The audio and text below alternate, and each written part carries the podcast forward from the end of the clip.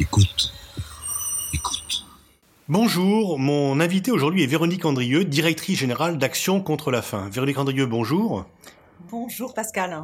Alors peut-être présentez-vous, quel est votre parcours Comment êtes-vous arrivé à ce poste de directrice générale d'Action contre la faim qu'avez-vous fait auparavant, à la fois comme formation et comme profession?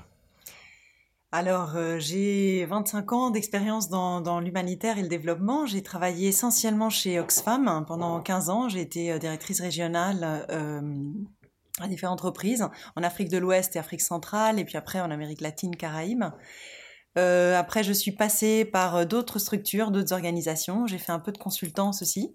Et puis, j'ai passé quatre ans au ministère des Affaires étrangères en Espagne. Et là, j'ai fait euh, du, ce qu'on appelle du policy, c'est-à-dire des politiques publiques hein, pour... À l'ambassade de France non, c'était à Madrid, hein, au, ministère des Affaires étrangères, donc à la Direction générale des politiques publiques. Hein, voilà, donc c'était c'était une époque où l'aide espagnole était assez comment dire, assez, assez importante et donc euh, contribuait largement euh, au schéma euh, multilatéraux. Et du coup, là, je me suis occupée de hum, tout ce qui était efficacité de l'aide et cohérence de politique hein, pour le développement. Alors, vous êtes donc à la tête de Action contre la faim. En, quelques mots, comment décririez-vous cette ONG dans l'espace français? Et quelle est, sa spécificité? Alors, je suis donc, je dirige un ACF depuis deux ans déjà. Euh, c'est un grand privilège. Pour moi, c'est vraiment, euh, voilà, c'est un moment euh, absolument important. Enfin, je pense d'engagement, de porter en fait ACF plus loin, de l'adapter, de la préparer pour les enjeux humanitaires dont nous parlerons tout à l'heure. ACF est une ONG qui l'année prochaine aura 40 ans, qui travaille dans 50 pays. ça, son focus en fait, hein, c'est une approche multisectorielle pour lutter contre les causes et les conséquences de la malnutrition. Euh, sous toutes ses formes. Et voilà, donc pour France, euh, nous, nous sommes un réseau international hein, et nous travaillons notamment au Moyen-Orient, en Afrique euh, et en Asie. Alors, les ONG, ce qu'on a appelé le mouvement sans frontières, est maintenant solidement établi. Il y a une sorte de période romantique.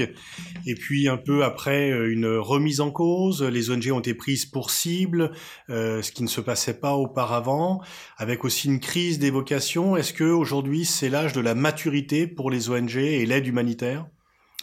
Alors, je pense que l'aide humanitaire est un moment euh, charnière, vraiment un tournant. Euh, je pense que euh, un événement en fait qui a un peu cristallisé ça, c'est le, sommet humanitaire mondial hein, qui a eu lieu à Istanbul il y a deux ans, qui a en fait qui était précédé par deux ans de consultations larges de l'ensemble du secteur et qui a mis en fait en relief et a fait émerger des tendances très lourdes. Fortes qui sont là pour rester et qui vont façonner le nouveau paysage humanitaire de demain. Alors, est-ce que c'est euh, comment dire un processus qui va en fait euh, accoucher de quelque chose de vraiment euh, durable et de quelque chose de vraiment transformateur ou pas? C'est ça tout la question qu'on se pose. Quelles sont ces nouvelles tendances en quelques mots? Alors ces tendances, il y a d'une part les tendances externes et puis les tendances qui sont plutôt internes au secteur. C'est un secteur qui, euh, depuis les années 50, hein, euh, a peu évolué, malgré euh, des, déjà plus d'une décennie en fait de C'est quand même beaucoup développé. Ça n'a rien à voir les, les budgets, le nombre de personnes, l'action et même la visibilité des ONG aujourd'hui n'a rien à voir avec ce qu'ils étaient il y a 30 ou 40 ans. Absolument. Le secteur a beaucoup cru. Euh, d'ailleurs, l'aide euh, publique au développement a beaucoup augmenté. Euh, en, termes généraux, l'aide, enfin l'assistance et l'aide n'ont jamais été aussi importantes, sauf que les besoins n'ont jamais été aussi importants aussi. Du coup, en fait, le gap, la différence entre les besoins et les moyens n'a jamais été aussi importante. Donc ça, déjà, c'est vraiment c'est un, constat. Il y a un sous-financement chronique dans le secteur, et ça, c'est ben, ça se répercute dans, ben, dans la souffrance et la vulnérabilité et le manque de protection de de beaucoup de personnes. Donc. Est-ce qu'on fait toujours une différence entre les ONG qui sont axées sur le développement et celles qui sont axées sur l'aide humanitaire? Est-ce que c'est toujours la, la summa division pour les ONG consacrées au Sud? Alors justement, dans ces transformations qui sont en cours actuellement, il y en a plusieurs qui sont donc ces tendances lourdes dont on parlait. Une, c'est précisément celle que vous évoquez, c'est ce qu'on appelle aujourd'hui le nexus, hein, pour choisir un nouveau mot, mais c'est une tendance qui est là depuis plusieurs années déjà. Et c'est justement ce lien entre le, euh, le développement et l'action humanitaire. Comment, euh, comment ces, ces, ces cultures, ces approches hein, et ces façons de travailler peuvent converger à partir d'un constat qui est que la nouvelle norme, ce n'est plus, comment dire, une situation de, pauvreté sur laquelle il y a des pics de choc. Là, la nouvelle norme, ce sont euh, des, crises pérennes, ce qu'on appelle protracted crisis, qui durent plus de 10 ans en moyenne et euh, sur lesquelles s'inscrivent des chocs. Donc ce, cette nouvelle norme euh, change la donne, fait aussi que les crises sont plus urbaines, plus complexes. Euh, elles se passent de plus en plus aussi euh, dans des États euh, dits fragiles et affectés par les conflits. Ce qui veut dire que l'agenda d'aujourd'hui, c'est l'agenda des ODD, euh, les objectifs de développement, développement, durable, mmh. absolument, a remplacé, donc c'est l'agenda 2030, mmh. a remplacé l'agenda 2015, hein, des objectifs de développement du millénaire, et c'est un agenda foncièrement différent parce que universel, parce que aussi euh, avec cette idée de leave no one behind, c'est-à-dire de vraiment agir sur les plus vulnérables. Ne laisser personne dehors, en retrait. Personne, absolument. Et qui va s'inscrire du coup beaucoup moins dans des pays euh, à rente moyenne euh, ou les, les fameux BRICSAM et beaucoup plus hein, sur ces États fragiles et affectés par les conflits. Ce qui veut dire que naturellement, il y a, parce que ce, les plus vulnérables dans des situations de conflit clairement, les humanitaires sont amenés à jouer un rôle dans ces objectifs de développement durable. Donc en fait, ces frontières anciennes entre développement et aide sont en train, si ce n'est de s'effacer, d'être largement remises en cause. Absolument, mais ce n'est pas nouveau. Ça fait mmh. des dizaines d'années que c'est le cas, sous d'autres acronymes et d'autres, euh, comment dire, un autre jargon. Là, il s'est renouvelé. Ce qui est important là, je pense, c'est qu'il y a un nouveau momentum politique, un, un vrai appétit avec, euh, ceci dit, euh, des éléments de, précaution à avoir en tête, notamment euh, la question des principes humanitaires et du DIH, parce que ce nexus, un développement humanitaire, quand il se produit dans des situations de conflit, peut entraîner, comment dire, peut, peut entraîner des risques hein, par rapport à la mise en œuvre des, principes humanitaires. Alors dans la mesure où les ONG interviennent beaucoup plus dans des conflits et moins dans des situations calmes où il est question de creuser un puits, d'apporter l'alimentaire, euh, le, le, danger aussi, c'est que ces membres sont de plus en plus euh, pris pour cible et que, alors qu'il y avait une sorte d'immunité des acteurs humanitaires euh, auparavant, vous devez régulièrement déplorer, et en tant que DG, c'est certainement une de vos préoccupations majeures, c'est la sécurité de vos équipes sur place. Absolument, un des plus grands enjeux euh, auxquels on fait face aujourd'hui, c'est l'accès humanitaire et c'est la sécurité euh, de nos équipes. Et c'est aussi euh, la protection euh, des, des, civils sur les territoires où nous, où nous opérons. Euh, on constate hein, euh, une politisation de l'aide humanitaire, une instrumentalisation de l'aide à des fins euh, diverses. Hein. c'est souvent lié à des objectifs géopolitiques ou bien des objectifs de sécurité, de militarisation de territoire, ou bien de contrôle de migration, de, de déplacement de population. Tout ça, ça crée euh, un contexte euh, qui est euh, aussi, euh, comment dire, marqué fortement par un contexte de guerre globale contre le terrorisme, qui crée un contexte, comment dire, adverse et d'érosion des principes humanitaires, du droit international humanitaire et de la protection des civils.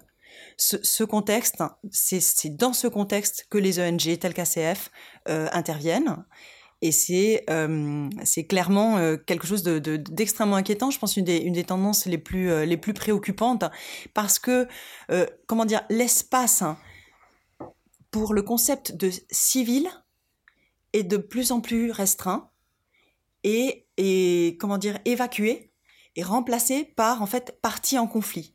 Ce qui veut dire que la mise en œuvre des principes humanitaires tels que notamment la neutralité et l'impartialité devient pr presque enfin très compliqué dans ce type de contexte où un civil n'est plus nécessairement un civil, mais Parce une partie est, en conflit. Il est tout de suite un ennemi et donc si vous venez à son secours, euh, vous êtes également considéré comme un ennemi. Absolument. Un exemple frappant de ça, c'est par exemple la, la, législation ou les législations euh, en vigueur euh, au niveau euh, de lutte contre le terrorisme, ce que nous appelons euh, vulgairement, enfin COTER. Euh, ces législations, par exemple, criminalisent quelle que soit la forme d'assistance, même involontaire, sur quelque individu ou groupe considéré comme terroriste. Or, euh, le DIH, les, le, les principes humanitaires sont, euh, comment dire, très comment, enfin, ne font pas la différence entre les parties en conflit Mm. à partir du moment où c'est opéré de manière euh, euh, avec neutralité, impartialité et indépendance. Donc il y a une vraie tension entre ces différentes, euh, ces, comment dire, ces différents principes appliqués sur ce type de, de territoire. Quels sont les terrains sur lesquels, pour une ONG, euh, il est le plus difficile euh, en termes de sécurité, d'accès aux victimes, d'intervenir? Est-ce que ça se passe en Syrie, au Sud-Soudan? Quelles sont les, les zones pour lesquelles il faut vraiment euh, euh, être extrêmement prudent? Et est-ce qu'il y a des pays où vous avez renoncé à intervenir parce que ça serait trop dangereux pour vos équipes? Alors, nous, nous avons des mesures de sécurité extrêmement, euh, comment dire, sophistiquées, euh, mises en place, qui sont monitorées euh, constamment. On a une unité, euh, un service de sécurité spécifique hein, et des postes de sécurité sur chacun des, des théâtres d'opération. Donc, les, les mesures sont, sont en place. Il n'y a pas, comment dire, une aversion au risque. Il y a une gestion du risque. Et le risque sécuritaire est, un, est notre principal risque. Nous avons, comme vous le savez bien, euh, en tant qu'ONG, un, un- ce qu'on appelle le duty of care de notre staff, hein, de nos équipes. Et du coup, c'est vraiment la un principale. devoir, de, un devoir donc de faire attention euh, à leur sécurité, c'est ça? Absolument, Oui. c'est la protection de nos équipes et de, de, de voilà et, et du coup les, les mesures sont en place, le pilotage est en place. Euh, mais il ne s'agit pas d'être de tomber dans l'aversion du risque et du coup de ne pas euh, comment dire pouvoir euh, mettre en œuvre notre mandat humanitaire. Donc euh, l'idée c'est de trouver des façons pour pouvoir comment dire pour assurer que les populations affectées ont accès à l'aide humanitaire. Et parfois ça, enfin, parfois ça peut passer par ne pas nécessairement avoir une relation directe avec les travailleurs humanitaires. On a des cas où nous travaillons sous forme de, euh, alors pardon, c'est remote management, de, de gestion, euh, comment, à distance de nos équipes et de nos opérations et de nos programmes. Dans d'autres cas, euh, nous travaillons à travers des partenaires locaux. Nous, nous cherchons des manières pour pouvoir, euh, comment dire, délivrer notre mandat malgré des conditions de sécurité absolument. Euh, Et dans la période récente, terribles. est-ce qu'il y a un pays dans lequel vous avez renoncé pour ces raisons-là, parce que c'est- cette mission n'aurait pas pu être remplie à intervenir En ce moment même, euh, pas à ma connaissance. Mm. Euh, nous sommes euh, nous sommes présents dans les théâtres les plus, les, enfin sur les crises les plus terribles, que ce soit au Yémen, euh, euh, lac Tchad, même en RCA où nous avons euh, quand même des alertes sécu euh, toutes les semaines. Euh, alors ce que nous faisons, c'est que temporairement, par exemple, je me souviens, euh, il y a un an, euh, au mois d'août dernier, euh, nous avons évidemment, et ça, ça arrive régulièrement, nous mettons nos équipes en hibernation euh, et nous euh, mettons nos opérations en suspens pendant un certain nombre de, jours, parfois de semaines, euh, jusqu'à ce que euh, un risque très aigu, euh, critique, soit, comment dire, sous contrôle. Il y a eu un grand débat au début de- des années 2000 sur la répartition du rôle entre les ONG et les États, les États apparaissant comme cyniques, réels-politiques, les ONG empreintes de morale. Co- comment vous voyez l'articulation entre le rôle des ONG et l'État, et notamment, puisque vous êtes une ONG française, avec l'État français? Les ONG ont, ont une relation, euh, comment dire, avec l'ensemble des gouvernements des pays où nous, où nous intervenons et, et, et pour la France évidemment aussi et, et d'autant plus puisque la France est membre du Conseil de sécurité des Nations Unies. euh, et qui du coup a une, une influence sur des crises, euh, des crises majeures et sur la résolution politique et négociée des conflits. Euh, du coup, nous avons une relation de euh, ce que nous appelons dialogue de politique et influence nous cherchons à influencer la position française dans des euh, comment dire auprès de- des, des espaces de prise de décision sur euh, ces conflits majeurs par exemple. Du coup nous nous, avons une, relation d'indépendance. Euh, nous sommes un acteur de la société civile française de la société civile internationale. Nous, nous définissons en tant que réseau du coup international des, des positionnements très souvent de manière collaborative avec les réseaux d'autres euh, ONG internationales ou des ONG nationales hein, qui travaillent sur euh, certains euh, pays. Ça a été le cas là tout récemment au Yémen, puis en Syrie évidemment. Et nous portons ces, ces positionnements auprès du gouvernement français. Euh, nous partageons aussi des informations euh, même de type opérationnel pour, pour, expliquer quels sont les enjeux auxquels nous faisons face. C'est ainsi que nous portons des messages, par exemple, euh, qui sont euh, relativement, euh, enfin, évidemment sur le Yémen, des messages très liés au Yémen, mais des, des, messages, par exemple, pour leur demander au, au gouvernement français de cesser la vente d'armes à l'Arabie saoudite, hein, dans le cas de, du conflit du Yémen, par exemple.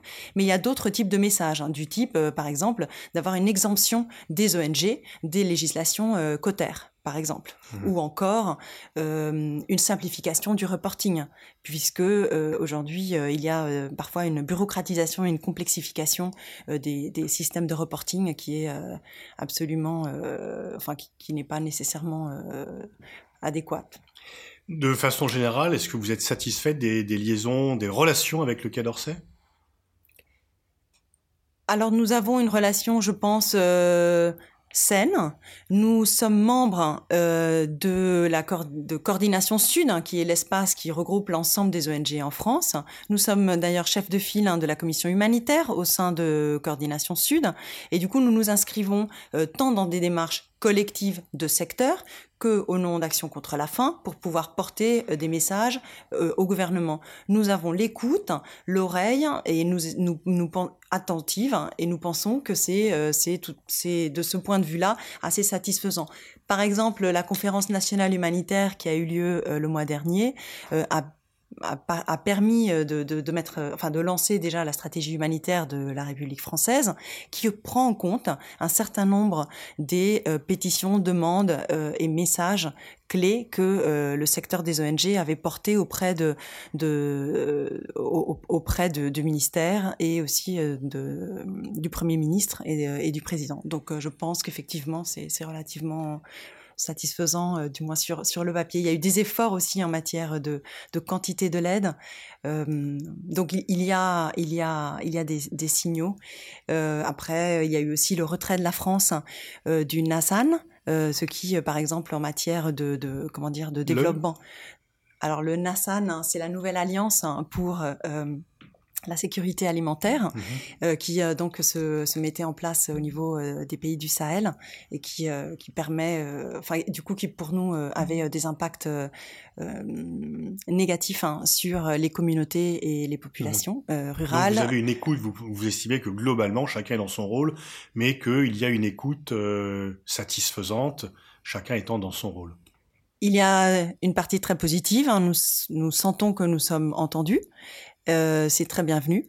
Il y a euh, sur certains dossiers, il reste euh, comment Il reste du chemin à parcourir.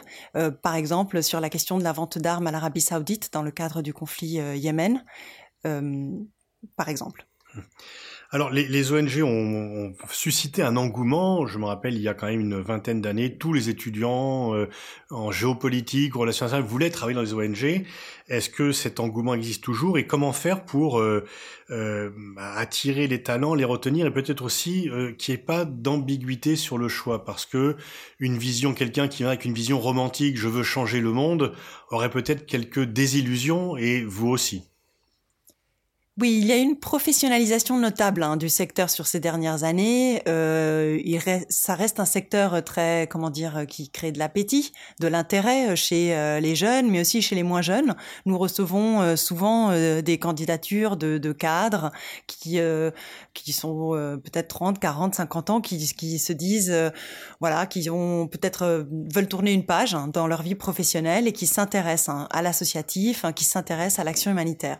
Donc pour nous, c'est euh, c'est c'est enfin c'est très bon de rester quand même euh, un secteur qui, qui attire les intérêts cette professionnalisation euh, fait qu'effectivement, ce n'est pas un secteur nécessairement romantique. C'est un secteur dur parce que au contact en fait de la misère du monde, des pires crises, et où il y a vraiment un besoin de comment dire de, de bah, de répondre dans des délais euh, très rapides, avec beaucoup de travail, euh, sous pression, avec des contraintes, hein, euh, parfois aussi qui viennent parfois des bailleurs, hein, qui sont croissantes, et comment dire beaucoup de, comment il y a un côté aussi de, de, risque, hein, de gestion de risque très important en termes de pilotage financier, en termes de, voilà de, de ressources humaines, en termes de aussi de bon oui enfin d'adaptation aussi à l'ensemble du secteur. Donc c'est il faut vraiment euh, je pense c'est bien en tant qu'une expérience hein, mais euh, les ressources humaines je pense c'est quelque chose un peu plus dans la durée enfin voir sur les ONG il y a des milliers de métiers. On pense toujours le grand public pense tout de suite à euh, médecin ou infirmier alors qu'en fait la multiplicité des tâches qui sont les vôtres fait que vous avez vraiment toutes les facettes qui sont nécessaires pour votre action ah oui, il y a beaucoup de logistique, par mm. exemple, beaucoup de gestion de programme, euh, beaucoup de métiers. Après, effectivement, bon, ACF, Action contre la faim, est une organisation qui travaille beaucoup dans la santé, la nutrition, tout ce qui est sécurité alimentaire, euh, le wash, l'eau, l'hygiène et l'assainissement, euh, toute la question de santé mentale et pratique de soins. C'est vraiment euh, des métiers à part entière. On a des ingénieurs, nous avons des psychiatres, nous avons des nutritionnistes. Enfin, il y a des, vraiment des vrais métiers techniques, évidemment. Mm. Il y a le plaidoyer dont on mm. parlait tout à l'heure qui effectivement est un, est un vrai métier, euh, qui se mm. professionnalise de plus en plus. Il y a tout ce qui est euh, suivi de, des résultats, la mesure des indicateurs de ce qui est obtenu à, partir des programmes euh, et de leur mise en œuvre. donc tout ça sont des exemples de, de, voilà de, qui sont au cœur de nos opérations. Donc, Pendant très longtemps, les, les ONG qui s'occupent du Sud venaient du Nord il y a maintenant aussi une multipolarisation du, système des ONG. Comment se passe cela? Est-ce que finalement, à l'instar un peu de ce qui se passe avec la, la perte du monopole occidental sur la puissance en question stratégique, est-ce que l'on observe la même chose sur le plan des ONG et comment s'articule la relation entre euh, les ONG des pays riches et celles des pays qui ne le sont pas? Ça, ça a été effectivement une des autres tendances lourdes qui ont émergé euh, du euh, sommet euh, humanitaire mondial à Istanbul, c'est clairement, c'est ce qu'on appelle la localisation, qui fait référence justement à un changement de, des relations de pouvoir entre les différents acteurs humanitaires on parle de plus en plus d'écosystèmes humanitaires, c'est-à-dire qui opposent en fait un système vertical, euh, rigide, parfois euh, ancien, très top-down, euh, et qui, qui parfois a été comparé à, un oligopole hein, qui est tenu par le système des Nations Unies, le système Croix-Rouge, et puis des grands réseaux d'ONG internationales, et qui s'ouvre du coup aux acteurs nationaux et locaux. Alors ces acteurs nationaux et locaux, je pense, ne veulent plus être euh, des simples implémentateurs pour les ONG du Nord. Elles souhaitent être des acteurs humanitaires à part entière et réclament leur place. Du coup, Istanbul a euh, obtenu en fait des, accords et euh, des engagements de la part de l'ensemble des acteurs humanitaires de financer jusqu'à 25% de, des programmes à travers les acteurs nationaux et locaux. Ce qui, en termes de, comment dire, aujourd'hui on est à 2% pour vous donner un peu une idée de la, marche à monter. Donc ça, c'est vraiment une vraie... Enfin, ça pose beaucoup de questions. Par exemple, quelle complémentarité entre ces acteurs? Ou encore, quel rôle pour les ONG du Nord? Puisque un constat qui est clair, c'est que la, le plus près euh, des opérations des besoins humanitaires, ça c'est le mieux. Il y a vrai besoin d'avancer vers ça et donc de, de, de, se positionner au plus près des besoins, euh, des besoins humanitaires. Et ça, vous êtes confiant sur le fait, est-ce que y a, vous assistez à un développement du tissu humanitaire euh, dans le Sud? Est-ce que, en fait, les sociétés civiles dans ces pays se développent et donc, normalement, il devrait y avoir également, par euh, capillarité, un développement du tissu des ONG dans les pays où les sociétés civiles se développent? Nous assistons en fait à, une double tendance. D'une part, les, sociétés civiles hein, de beaucoup de ces pays, euh, mais même dans des pays comme la Somalie, je veux dire, où on peut imaginer euh, il n'y aura peut-être pas de société civile, il y a des sociétés civiles mmh. vibrantes, mmh. créatives, euh, très dynamiques, qui sont là, qui prennent tout à fait des formes différentes. Hein. C'est très hétérogène selon le pays et c'est pour ça que la contextualisation est absolument importante. Ceci dit, dans beaucoup de pays, ce qu'on voit aussi, c'est une tendance de euh, réduction de l'espace pour la société civile. Il y a des législations nationales qui se mettent en œuvre pour vraiment couper euh, les euh, sources de fonds pour couper euh, l'espace en fait de, de, de réunion, l'espace de, de comment dire de d'association. Oui, de lutte contre les associations qui reçoivent des fonds étrangers alors que c'est l'existence même des ONG d'avoir un financement international. Et donc dans de nombreux pays, on criminalise le fait de recevoir des aides de l'étranger, ce qui est vu comme une atteinte à la souveraineté. Absolument. Hmm. Et ça, c'est une tendance qui, euh, qui nous préoccupe énormément. Hmm. Parce que euh, nous estimons que pour qu'il y ait, euh, comment dire, des, plans de développement nationaux de qualité, il y a un vrai besoin de participation d'une société civile euh, qui soit capable, qui soit euh, qui ait l'espace hein, pour pouvoir participer.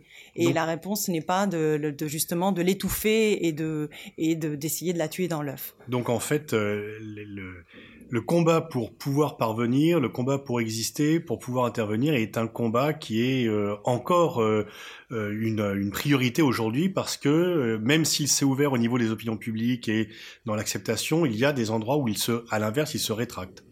Oui, il y a cette tendance effectivement, et du coup, ça, ça fait partie aussi de nos agendas de, de plaidoyer, de faire un plaidoyer auprès des bailleurs, de faire un plaidoyer. Euh, il y a des bailleurs qui sont quand même très puissants.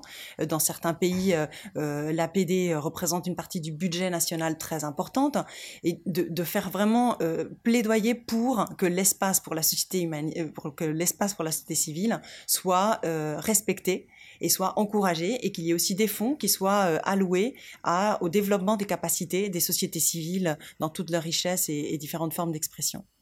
Merci Véronique Andrieux pour ce tour d'horizon sur le, le rôle des ONG et l'action humanitaire. Merci beaucoup Pascal de votre invitation.